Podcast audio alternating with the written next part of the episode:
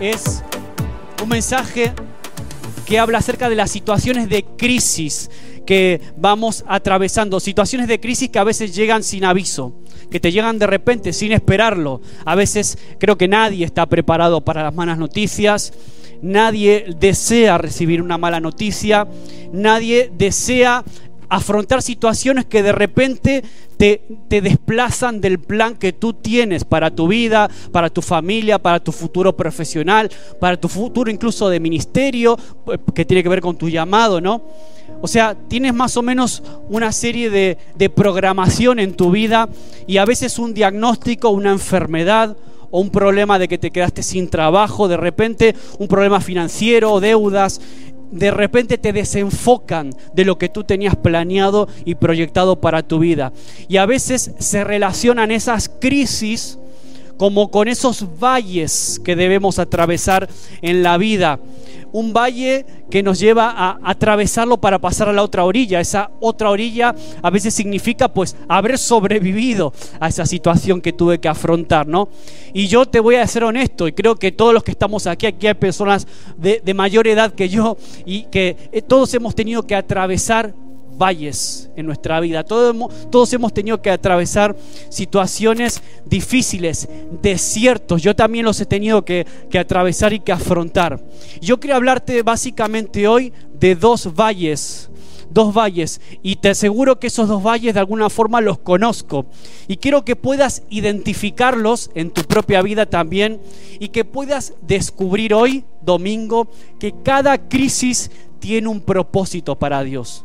Cada crisis tiene el propósito de hacerte crecer o un propósito específico para ti. Y eso, saber esa realidad de que las crisis te pueden ayudar, que no son una desgracia, que no son eh, o un castigo del cielo, no, no, no, sino que eso puede ayudarte a transitar mucho más fácil, a pasar ese desierto de una forma más, más sencilla y más fácil y no quedarte instalado ahí, instalado en ese valle de lágrimas. Y el secreto es saber diferenciarlos y no confundirlos a estos dos valles de los que te voy a hablar en esta tarde. El primero de todos, lo decía en la oración, el primero es el valle de lágrimas. Y en ese valle la vida te va a llevar ahí. Ese valle en ocasiones no es Dios quien te manda ahí sino que es un valle que debes cruzarlo, debes atravesarlo. Las situaciones de la vida te van llevando. Y el segundo valle del que te voy a hablar en esta tarde es el valle, el valle de muerte. Y ese sí que es Dios mismo quien te lleva hasta ahí. Así que te voy a hablar del primer valle, que es el valle de lágrimas. Es un tránsito a través del dolor. Y está, mira, te pido que me acompañes a Salmos 84, no sé si lo podemos proyectar. De todas formas, la versión que yo voy a compartirte seguramente sea un poco diferente a la que vas a ver ahí, pero el sentido es el mismo. Cambian las palabras, pero el sentido es el mismo. Salmos 84, versículo del 4 al 6. La versión que te voy a leer yo dice, dichoso. La tuya dice quizás bienaventurado, es lo mismo, súper feliz, súper contento. Dichoso el que habita en tu templo pues siempre te está alabando. Dichoso el que tiene en ti su fortaleza, que solo piensa en recorrer tus sendas. Cuando pasa por el valle de lágrimas, lo convierte en qué? En región de manantiales, dice mi versión. También las lluvias tempranas cubren de bendiciones el valle. Así que aquí tenemos el primer valle. Y muchos de los que estamos aquí, sino todos hemos tenido que atravesar en algún momento de nuestra vida este tipo de valles, el valle de lágrimas. Y surge en el camino de personas que a lo mejor tuvieron un accidente de tránsito y, y, quedaron de repente sumidas en la tristeza, pues porque quedaste con secuelas en tu cuerpo, secuelas físicas, o quizás en quien iba al lado tuyo, alguien de tu familia que lo atravesó, algo así algún tipo de accidente o suceso inesperado que de repente te cambió la vida, de un momento para otro te cambió las prioridades en tu vida. Personas que quizás han perdido a su familia, han perdido a sus hijos, terrible esto. Y así de pronto, de la noche a la mañana, te encuentras en un, en un momento, en un episodio en el que de repente el Señor te dice estas palabras, te dice, feliz dichoso quien puede atravesar el valle de lágrimas y del dolor cuando surgen aún tantas preguntas, parafraseando lo otro, cuando surgen tantas preguntas y parece que eh, hay tan pocas respuestas, esos momentos donde, de dolor donde puedes transformar esa tristeza en bendición y aún así aprender algo. Esta es la clave. Esta es la clave de pasar el valle de lágrimas con éxito poder decir, he aprendido algo, he convertido el dolor y las lágrimas que he derramado, las convertí en un manantial de bendición para mí, pero también para los que me rodean, para los que están cerca mío, alrededor mío, para otros, ¿no? Entonces, puedo decir, ¿sabes qué, Maxi? Este dolor que yo padecí en el pasado, esta situación que yo tuve que afrontar, que de repente fue como una cachetada que me, trastocó la vida, ahora de repente tiene sentido. Ahora puedo decir que soy más fuerte, que he crecido, que me sirvió para esto, esto y esto. Y ese, esas lágrimas, a veces incluso en secreto, esas lágrimas derramadas hoy tienen un sentido. A veces pasan años, a veces pasa mucho tiempo hasta que de verdad esa línea de puntos se, se empieza a unir y le encuentra sentido a, lo que, a eso malo que te pasó en el pasado. Yo conocía a tantos hombres de Dios que oraban por sanidad sobre otros cuando a lo mejor ellos tenían a alguien en su familia, algún ser querido con una enfermedad y que, Dios por, en su soberanía no sanaba. Y sin, embargo ellos seguían orando por otros, seguían creyendo por sanidad para otros también. Ahora, a veces nos preguntamos, pero ¿de verdad Dios me protege? Ahora yo quiero que decirte algo con esto. Sí, claro que Dios nos protege. Pero ¿sabes qué? Él valora más la vida eterna, independientemente de que su soberanía toma decisiones que a veces, te soy honesto, nos cuesta comprender. A veces nos cuesta entender. Yo pensaba en esto, me venía a la mente Sofía, ¿no? Toda la situación que algunos de vosotros sabéis que hemos vivido con Sofía desde hace tres años para acá. Luego voy a compartir algo acerca de esto, pero realmente ese fue casi nuestro valle de lágrimas en estos últimos tiempos. Pero el Señor nos dice con este salmo de alguna forma es que vamos a tener que atravesar valles de lágrimas y vamos a tener que transformarlos en manantiales de bendición. Porque si creyéramos que Dios sana siempre y que siempre hace milagros, nunca habría que estar oficiando un funeral, si fuera así, ¿no? Ahora, no tendríamos que dar ni el pésame ni las palabras de consuelo a las personas que han perdido a lo mejor un ser querido. Eso no significa que a esa persona le ha caído una maldición del cielo nada de eso, sino que son valles de lágrimas a los que la vida nos lleva. A veces hay valles de lágrimas que son consecuencias de nuestras propias eh, decisiones, a veces de malas decisiones, a veces de nuestro propio pecado. Pero eso es otra cosa. El valle de lágrimas a veces también viene por situaciones inesperadas que no que tú no te esperas. Yo Pensaba hace un ratito, le decía a Moni, ahora Romina y las niñas están visitando a los abuelos allí en Covadonga. Y yo pensaba en ellos también, que, que, ya están viejitos, que incluso les cuesta ya poder venir hasta aquí, les cuesta subir escaleras, cosas tan sencillas. Yo sé, y de alguna forma intento prepararme emocionalmente para, para, para estar preparado. Yo sé que es imposible estar preparado para algo así, pero es como que yo sé que un día los voy a tener que despedir como nieto voy a tener que despedirlos a ellos. Porque Dios no me prometió que van a ser eternos ellos. Dios no me prometió a mí que mis abuelos van a vivir eternamente. Entonces, a veces preguntamos, y, yo sé que cuando les toque partir a ellos, de alguna forma yo los voy a tener que llorar. Yo, sus, hijos, mis padres, todos como familia, incluso muchos de vosotros que los conocéis a ellos personalmente, todos los, los vamos, los vamos a, llorar, ¿no? Pero a veces cuando se nos va un ser querido, la primera pregunta que hacemos es, ¿Por qué ocurre algo así? ¿Por qué Dios permite eso? Si tú tienes poder para sanarlos en el caso de que estén enfermos, si tú tienes poder para cambiar la situación. Ahora, ¿cuántos de los que estamos aquí hemos experimentado la gracia y el poder de Dios en forma de milagros, de sanidad física, no solo en el propio cuerpo, sino en la vida de seres queridos a causa de la oración. A veces nos olvidamos de los milagros, de los pequeños y grandes milagros del Señor. Y yo quiero hablarte de esos valles de lágrimas en esta, en esta tarde. Y en ocasiones hay valles de lágrimas que hay que atravesar, no solo por una enfermedad, sino quizás por un hijo que a lo mejor no es tan inteligente como tú esperabas que seas.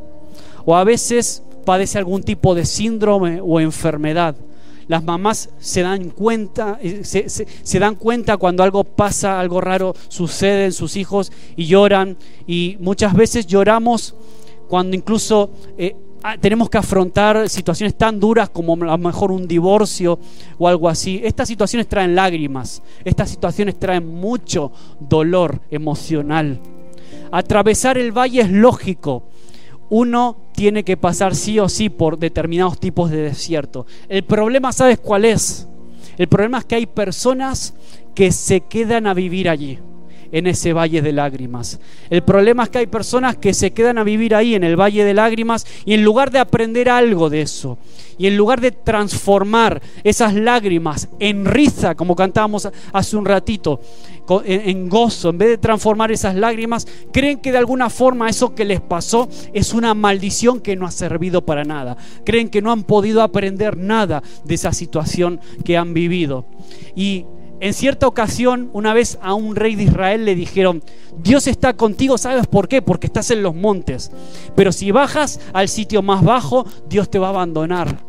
Pero Dios declaró, yo también te daré la victoria en los valles. Qué buena, qué, qué tremenda verdad que hoy podemos agarrar para nosotros, atesorar para tu vida también. Dios no es solo el Dios de, los, de las montañas, de los momentos alegres, no es el Dios solamente que se goza cuando todo te va bien, sino que es el Dios también de los valles, es el Dios de los momentos tristes, es el momento del valle de lágrimas que está contigo ahí. Así que yo quiero que puedas tener también esa verdad incorporarla a ti. Aunque estés transitando tiempo de lágrimas, yo anhelo que puedas encontrar el propósito por el cual estás pasando ese momento. Ese es mi anhelo hoy. Quizás es el anhelo de, eh, de, mi corazón cuando te estoy compartiendo este mensaje de hoy, 10 de octubre del 2021. Y cuando hablo de esto me acuerdo, por ejemplo, situaciones de la Biblia, en la propia palabra de Dios, tremendas, tremendos milagros como el que vivieron Sara y Abraham. No sé si tú te acuerdas cuando el ángel se presenta a Abraham y le dice que vas a tener un hijo. Abraham ya era ancianito, Sara era estéril, vieja también, y sin embargo el ángel le dice, vas a tener un hijo, contra todo pronóstico. Y Sara está por ahí cerca y se ve que lo escucha. Escucha estas palabras ¿sabes qué hace Sara? Se empieza a reír y el ángel le dice, ¿sabes Sara que tú te acabas de reír? Tu hijo se va a llamar Isaac, que significa risa. Y yo quiero decirte algo. La palabra Isaac no quiere decir, no se traduce al español literalmente como risa, sino que podríamos traducirlo más bien como una onomatopeya, como un jajaja. Ja, ja. Eso es lo que quería, quería decir Isaac realmente. Un jajaja. Ja, de alguna forma, Dios le está diciendo, ¿sabes? Cuando llames a tu hijo para ir a comer, te vas a reír, vas a estar obligada a decir, jajaja, ja, ja, ven a comer, jajaja, ja, haz la cama. Entonces, así de curioso y de gracioso también es el Señor a veces, ¿no? Así de simpático. Y eso es una forma de, de recordarle a Sara, mira, así es mi gracia, así es mi amor por ti. Vas a acordarte de esto siempre, te vas a acordarte de esta situación. Entonces, también pensaba cuando, cuando Abraham se dispone a, sacrificar a su hijo o cuando Noé empieza a subir de dos en dos a los animales del arca, cuando empezaron a, a, pasar esas situaciones difíciles en sus vidas, y yo me imagino a ellos en algún momento cuando Noé, por ejemplo, empieza a subir los animales al arca y dirían, ¿y ahora qué? ¿Ahora qué? O Abraham cuando estás llevando al hijo a punto de sacrificarlo, ¿y ahora qué hago en esos momentos de desesperación? Y no se imaginaban seguramente que Dios tenía una vista panorámica de sus vidas y que de alguna forma estaban escribiendo la historia. Tanto es así que ha quedado reflejado en la propia Biblia lo que a ellos les sucedió. Y a veces nos pasa lo mismo a nosotros, tenemos vista corta y no somos capaces de ver el mapa completo tal como el Señor lo ve. Por eso a veces nos agobiamos, nos preocupamos en demasía por cosas que dice a lo mejor el Señor. Mira, esto simplemente no es más que un valle, un pequeño valle de lágrimas. Esto va a pasar y vas a salir más fuerte para afrontar lo que viene y vas a salir más fuerte para bendecir también a otros. Entonces las preguntas también surgen en nuestro interior como estas, ¿no? De ¿ahora qué? O, después de este valle de lágrimas, después de esta muerte, o después de esta enfermedad, o después de, esta, de haber perdido el trabajo, ¿ahora qué hago? ¿Cómo sigue la historia? ¿Cómo me repongo? ¿Cómo me levanto de la cama cada mañana? ¿Cómo vivo a partir de ahora? No creo que pueda recuperarme después de lo que acaba de pasarme. ¿Sabes cuántas veces escuché yo esas palabras en bocas de personas? a veces incluso en alguna situación extrema, incluso a mi propia vida vino ese tipo de, pensamientos. ¿Y ahora cómo sigo? ¿Ahora qué hago después de esto que acaba de pasar? ¿Cómo sigue mi vida? Ahora, ¿recuerdas los libros infantiles con esos dibujos para niños pequeñitos donde tienen que unir por puntos hasta que cuando empiezan a unir cada punto, uno, dos, tres, cuatro, al final se termina formando un dibujo precioso, luego lo pintan. Ahora, así es la vida. La vida tiene un montón de puntos que, hay que unir realmente, que se van uniendo con el paso de los años, del tiempo. Y es probable que quizás cuando estás, no sé, en una situación límite, llorando frente a un ataúd, por ejemplo, es probable que en ese momento no puedas ver el, cuadro, el dibujo completo. Es difícil unir los puntos en ese tipo de momentos límite tan duros y difíciles que hay que, hay que atravesar.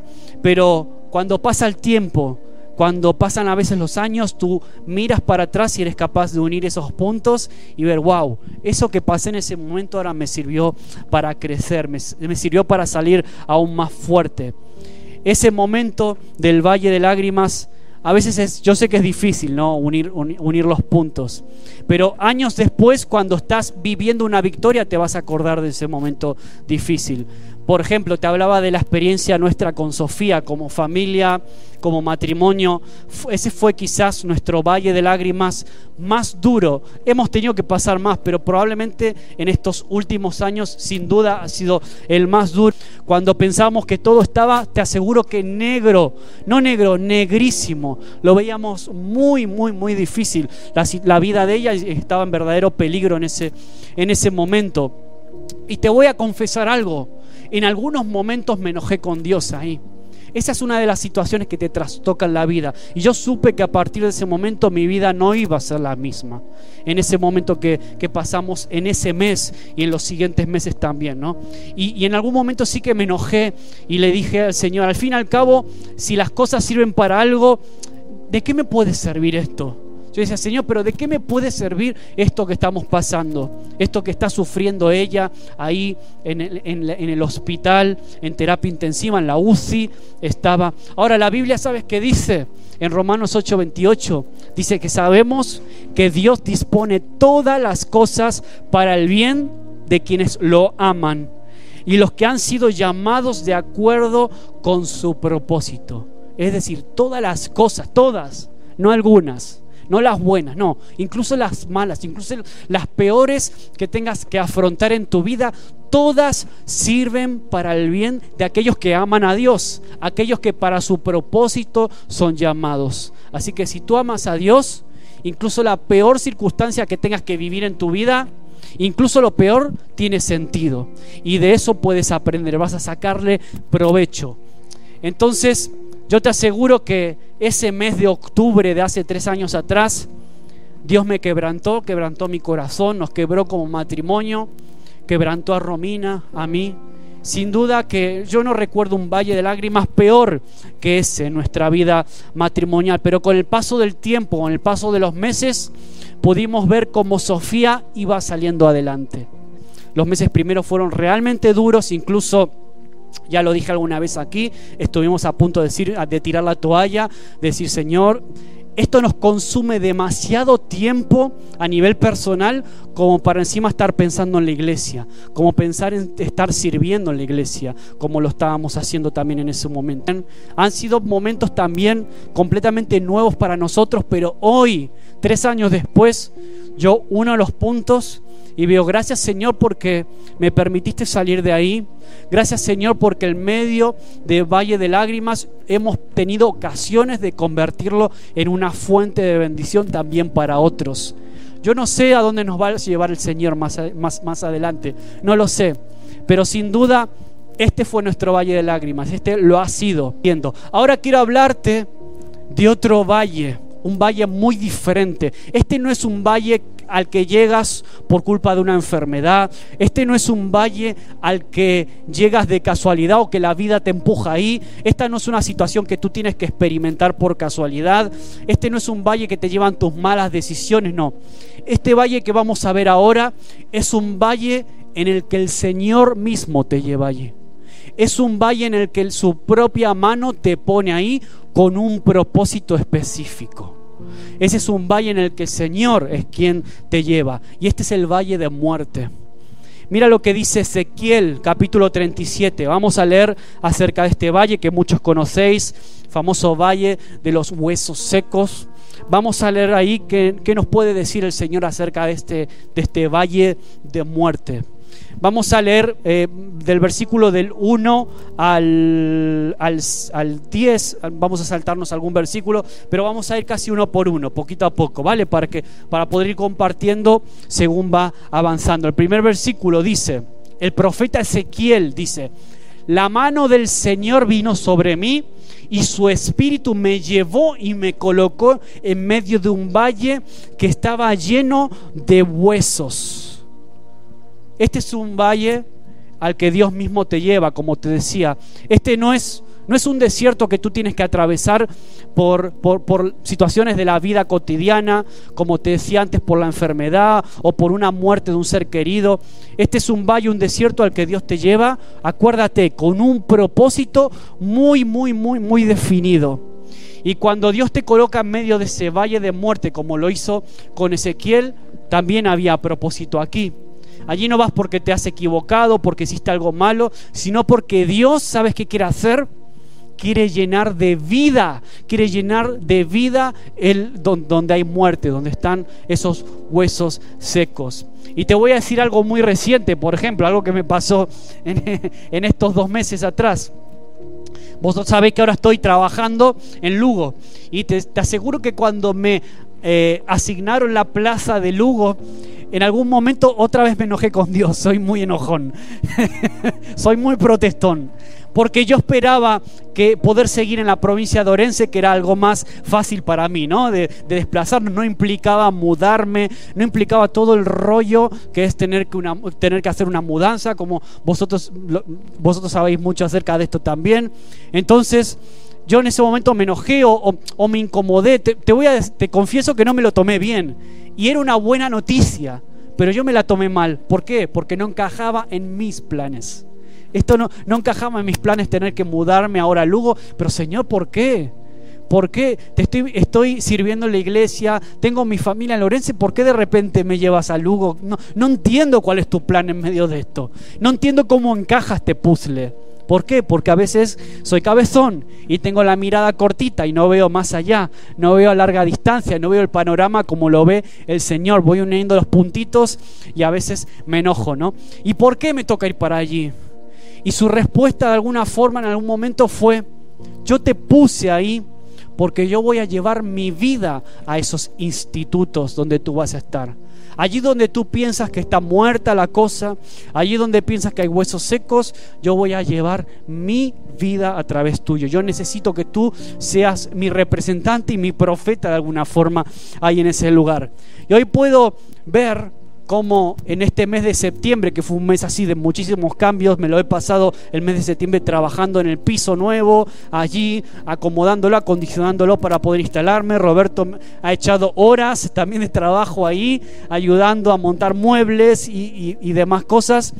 y todo el mes de septiembre he podido ver al empezar las clases, he podido ver cómo me asignaban tareas y me asignaban responsabilidades que yo nunca había tenido en un trabajo así. No, estoy solamente dando clases de religión, también estoy en áreas de intervención de conflictos. Me han asignado incluso cosas que yo no me veo del todo preparado para afrontarlas, así que te pido que ores por mí porque me he metido a las junglas, a la selva. Pero ¿sabes qué? Es la selva donde Dios me colocó y es la selva en la que yo quiero estar. Es la selva en donde el Señor me dijo, yo creo que estés ahí porque voy a hacer fluir mi vida a través tuyo. de alguna forma. ¿Por qué? Porque hay un propósito. Yo sé que hay un propósito. Aunque me desencaje mis planes, aunque de repente eh, me tenga que mudar, coger otro piso y todo el trastorno, y ahora tengo que venir a, a, Orense todos los domingos, Orense Lugo, ¿sabes qué? Si tú me llamas a eso, Señor, yo estoy dispuesto a afrontarlo. Yo estoy dispuesto a hacerlo. ¿Y sabes qué aprendí a lo largo de estos últimos años? Nunca maldigas la empresa donde trabajas. Nunca maldigas los compañeros con los que te ha tocado trabajar o lidiar o incluso estudiar en el instituto, los estudios donde tú estés. Nunca maldigas el lugar de huesos secos donde Dios te puso. Ese lugar donde parece que no hay vida. Porque estás ahí, incluso ahí con un propósito. En un determinado momento, si lo lees más adelante, lo de Ezequiel, dice, Ezequiel en el versículo 2 y 3, me hizo pasearme entre ellos, entre los huesos secos, y pude observar que había muchísimos huesos en el valle, huesos que estaban completamente secos. Y me dijo el Señor, hijo de hombre, ¿tú crees que pueden revivir estos huesos? Me encanta esa pregunta. Dios preguntándole al profeta, ¿tú crees que pueden revivir esos huesos? Y yo le contesté, dice Ezequiel, Señor omnipotente, tú lo sabes, tú sabes que pueden revivir, tú sabes que se pueden levantar. O sea, no eran cadáveres, no eran zombies, no eran eh, personas medio muertas, no, no, eran huesos, huesos sequísimos. Y Dios le preguntó a él si creía que esos huesos podían vivir.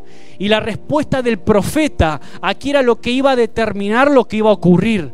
Es tremendamente curioso, a mí me, me impacta porque era Dios tenía todo el poder para hacerlo y le daba igual que Ezequiel dijera lo que dijera. Dios tiene el poder para levantarlos y para hacer revivir esos huesos secos. Sin embargo, Dios le dice a Ezequiel, necesito que seas tú quien me respondas. ¿Tú crees que estos huesos pueden revivir? Y a veces Dios nos pregunta a nosotros así, de esa forma, ¿tú crees que tu matrimonio puede revivir? ¿Tú crees que tu relación con tu hijo o con tu hija que está aparentemente rota, seca, puede revivir, puede restaurarse? ¿Tú crees? Y a veces Dios se limita a nuestra fe. Dios se limita, su poder al grado de fe que nosotros tengamos y en qué respondemos, como hizo aquí Ezequiel. ¿Tú crees que a pesar de tus deudas puedes salir de ellas? ¿Tú crees que a pesar del diagnóstico que te dieron, yo tengo el poder para sanarte? Te dice el Señor. A veces nos pregunta así. Y Él está esperando nuestro nivel de fe, está esperando nuestra respuesta. Cuando declaras este tipo de cosas, ¿tú crees? ¿Crees realmente de parte de Dios que puedes ser sano, que puedes hacerlo? Y Dios mira lo que le dice a Ezequiel. Dios le dice a Ezequiel, profetiza sobre estos huesos y diles, huesos secos, escuchen la palabra del Señor. Así dice el Señor omnipotente a estos huesos. Yo les daré aliento de vida y ustedes volverán a vivir. Les pondré tendones, haré que les salga carne y los cubriré de piel y les daré aliento de vida y así revivirán. Entonces sabrán que yo soy el Señor. Dios podía haberlo hecho esto por él mismo sin intermediación de Ezequiel. Pero él le dijo a su siervo que profetizara. Le dijo, tú tienes que hablar. Te toca a ti ahora decir esas palabras y profetizar sobre eso. Yo tengo el poder, pero ahora necesito que seas tú quien apliques la, la fe. Anímate a profetizar sobre los huesos secos que rodean tu vida. Ese es el mensaje que quiero dejarte también en esta, en esta tarde de domingo 10 de octubre anímate, llénate de fe para profetizar sobre la muerte que a veces nos rodea, en todos los sentidos. Estoy hablando de tu trabajo, estoy hablando de tus compañeros de instituto, de clase, tus compañeros de trabajo, estoy hablando de tu familia cuando solo hablan muerte, crisis, desesperanza, cuando siempre hablan malas noticias. Tú habla vida, habla fe, habla esperanza, como hizo aquí Ezequiel y mientras Ezequiel hacía lo que Dios le dijo, Ezequiel le obedeció a Dios, dice que de repente se escuchó un ruido tremendo allí y que los huesos empezaron a unirse entre sí. y empezaron a aparecer tendones entre los, entre los huesos. Y no solo eso, sino que se, empezaron a aparecer los músculos y empezaron a cubrir la piel esos músculos. Y se formó un gran ejército. Pero ¿sabes qué? Todavía no tenían vida. Todavía no tenían vida. Y aquí voy al tercer punto que quiero dejarte profetiza sobre la muerte. Este es tiempo de personas, de hombres de Dios, mujeres de Dios que puedan levantarse y profetizar en medio del valle de muerte, en el medio del valle de huesos secos. Y el versículo 9 y 10 dicen, entonces el Señor dijo, profetiza hijo de hombre, y conjura ahora aliento de vida. Aliento de vida y dile, esto ordena el Señor omnipotente. Ven de los cuatro vientos y dales vida a estos huesos muertos para que revivan. Yo profeticé tal como el Señor me lo había ordenado y el aliento de vida entró en ellos. Entonces los huesos dice que revivieron y se pusieron en pie y era un ejército numeroso. El valle de huesos secos se convirtió en un ejército poderoso, por un hombre, un profeta que obedece y que profetiza vida en medio de la muerte. ¿Has dejado morir algún sueño que Dios te ha dado? ¿Has dejado enterrado y tienes un sepulcro quizás en lugar de una visión para tu vida, para tu familia, para la ciudad Orense, para esta iglesia? Tu matrimonio quizás ya no tiene vida, es Dios quien te llevó a esa crisis, a ese valle de huesos secos y que seguirán secos hasta que tú no te pares como hizo Ezequiel, valiente y hables y declares vida sobre eso, mirándolo, mirando esos huesos, mirando ese, ese, ese trabajo que tú estás anhelando por el cual estás orando mirando al compañero de trabajo por el cual llevas tiempo orando, mirando a ese familiar que a lo mejor se resiste a escuchar de Dios, mirando fijamente ese valle de huesos secos que tú puedas hoy profetizar vida y que puedas gritar gritar vida hoy en este lugar y allí en tu casa y donde quiera que estés que tú puedas ser un canal de bendición para que la enfermedad de tu jefe, por ejemplo, se pueda ir. ¿Te imaginas? ¿Te imaginas que Dios te use a ti o me use a mí para traer sanidad sobre la vida de alguien? Eso es profetizar vida. Bendice la ciudad en la que Dios te puso. Y estoy hablando especialmente a los que venimos de afuera. Yo, yo el primero. A los que a veces tenemos la tentación de hablar mal de esta tierra a los que tenemos la tentación a veces de, amar, de hablar mal de los gallegos por tal o cual motivo. Bendice Galicia, bendice Orense. Yo he aprendido esa lección después de bastantes golpes en la cabeza. He aprendido esa lección de que hay que bendecir la tierra porque es Dios quien te trajo a, este lugar. Es Dios quien te puso aquí porque tiene un propósito todavía para ti. Todavía no terminó contigo. ¿Tú lo crees al Señor en esta tarde? Amén. Entonces profetiza vida sobre Orense. Comprométete con esta ciudad. Aprende a amar a los gallegos. Cada país, cada nación, cada región, cada idiosincrasia tiene sus cosas buenas y sus cosas malas. No somos perfectos, ninguno. Ni siquiera los argentinos somos perfectos, aunque lo parezcamos. Alguno me hace así. no somos perfectos, ni los argentinos, ni los brasileros, ni los gallegos, ni los catalanes, ni los venezolanos. No somos perfectos pero tú puedes decidir, y eso es una decisión aquí en tu corazón, aprender a amar el lugar en el que Dios te puso, aprender a amar a esta, a esta gente, a esta gentiña, que puedas aprender a amar Galicia, Orense, el lugar de trabajo, el puesto de trabajo. Nunca maldigas la empresa donde Él te colocó porque tú tienes un propósito ahí. Amén. Le voy a pedir a Roberto que pueda pasar. Y eso es lo que deseo, que el Señor pueda de alguna forma haberte hablado como me ministró primero a mí a través de esto. Yo no sé qué valle estás pasando, si es un valle de lágrimas, alguna situación muy complicada, consecuencia de alguna mala decisión. A veces tomamos, a veces los valles de lágrimas también son consecuencia de malas acciones nuestras. No podemos echarle siempre la culpa a los demás o a la familia o incluso a Dios. A veces son nuestros propios actos, pero a veces no. A veces son situaciones que te tocan pasar como me tocan a mí. A todos nos tocan pasar valles de lágrimas, pero que hoy puedas decidir mirar ese valle de lágrimas como una posible fuente de bendición para tu vida. Amén. Vamos a ponernos de pie, vamos a pedirle al Señor que pueda seguir ministrando y hablando a nuestro corazón a través de esta palabra.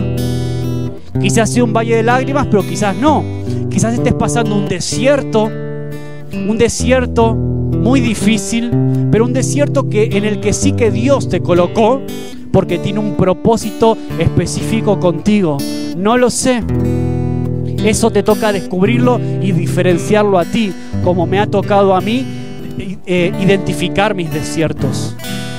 Pero que tú puedas sacarlo mejor, porque todas las cosas son para el bien de aquellos que aman al Señor, aquellos que son llamados conforme a su propósito, como leíamos hace un ratito. ¿Tú eres de esos?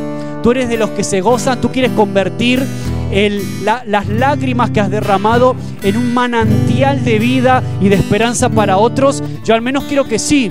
Yo no quiero salir de los problemas peor de los que entré en él. Yo quiero salir bendecido, quiero salir más fuerte. No quiero salir derrotado. Yo no quiero vivir así. Yo quiero que las situaciones que me toquen enfrentar sean para bendición, aún las difíciles, aún los peores valles. Yo sé que el Señor está conmigo. Como dice el Salmo, el Salmo 23, el Señor es mi pastor y nada, nada me hará faltar. En lugares de delicados, suaves pastos me va a hacer descansar junto a aguas de reposo Él me va a pastorear. Y David decía esto en un tiempo de valle, en un valle físico y en un valle también en un desierto también tremendo que él estaba viviendo en ese momento. Sin embargo, él dice, Señor, tú estás conmigo, tú peleas mis batallas también y tú me vas a ayudar a salir de este valle. Que tus lágrimas se conviertan en una fuente de agua, de vida también para otros. Amén. Lloro. Esa es mi oración por ti y por mí, también por mi vida, por mi familia en esta tarde. Vamos a orar juntos.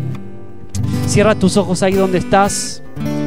Señor, gracias porque podemos escuchar tu voz en medio de esto, Señor. Podemos escucharte a ti diciendo, yo te puse en ese trabajo con un propósito.